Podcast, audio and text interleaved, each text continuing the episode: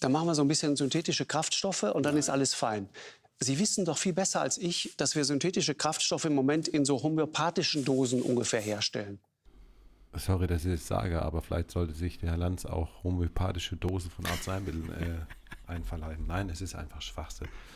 Natürlich ist E-Fuel das Thema gerade momentan. Äh, E-Fuel wird momentan unter Laborbedingungen hergestellt. Es gibt Testanlagen von Porsche in Chile, aber man kann E-Fuels in Länder herstellen, wo genug Sonne ist, wo genug Wind ist und das, was äh, der Herr Dürr auch schon sagte, man kann Energiepartnerschaften eingehen mit Afrika.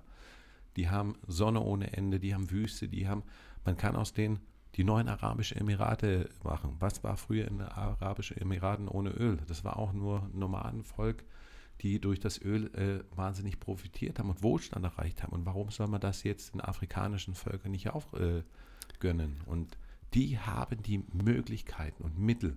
Die haben Sonne, die haben Wind, die können E-Fuels herstellen und man weiß, je mehr man herstellt, desto günstiger wird ein Produkt. Und Deutschland hat eine katastrophale Außenpolitik. Weil eigentlich sollte man da jetzt investieren und sagen, ich würde gern hier sehen zum Beispiel, dass wir tatsächlich ähm, Schulden aufnehmen würden, Milliarden investieren nicht nur in E-Fuel-Produktion, einfach Wasserstoff, Energie, Energieträger aller Art. Genau. Und nicht nur auf Deutschland. Wir sollten mit anderen Ländern Kooperation angehen. Und das könnten die, meinetwegen kann ich sagen, die machen 500 Milliarden auf, einen Topf auf. Ja. Ich will diese scheiß Gasdinger nicht mehr sehen. Ich will die, ja. die Ölimporte nicht mehr sehen. Ja. ja. Da könnten sie meinetwegen Kredit aufnehmen, das ist ja für unsere Zukunft dann in Invest.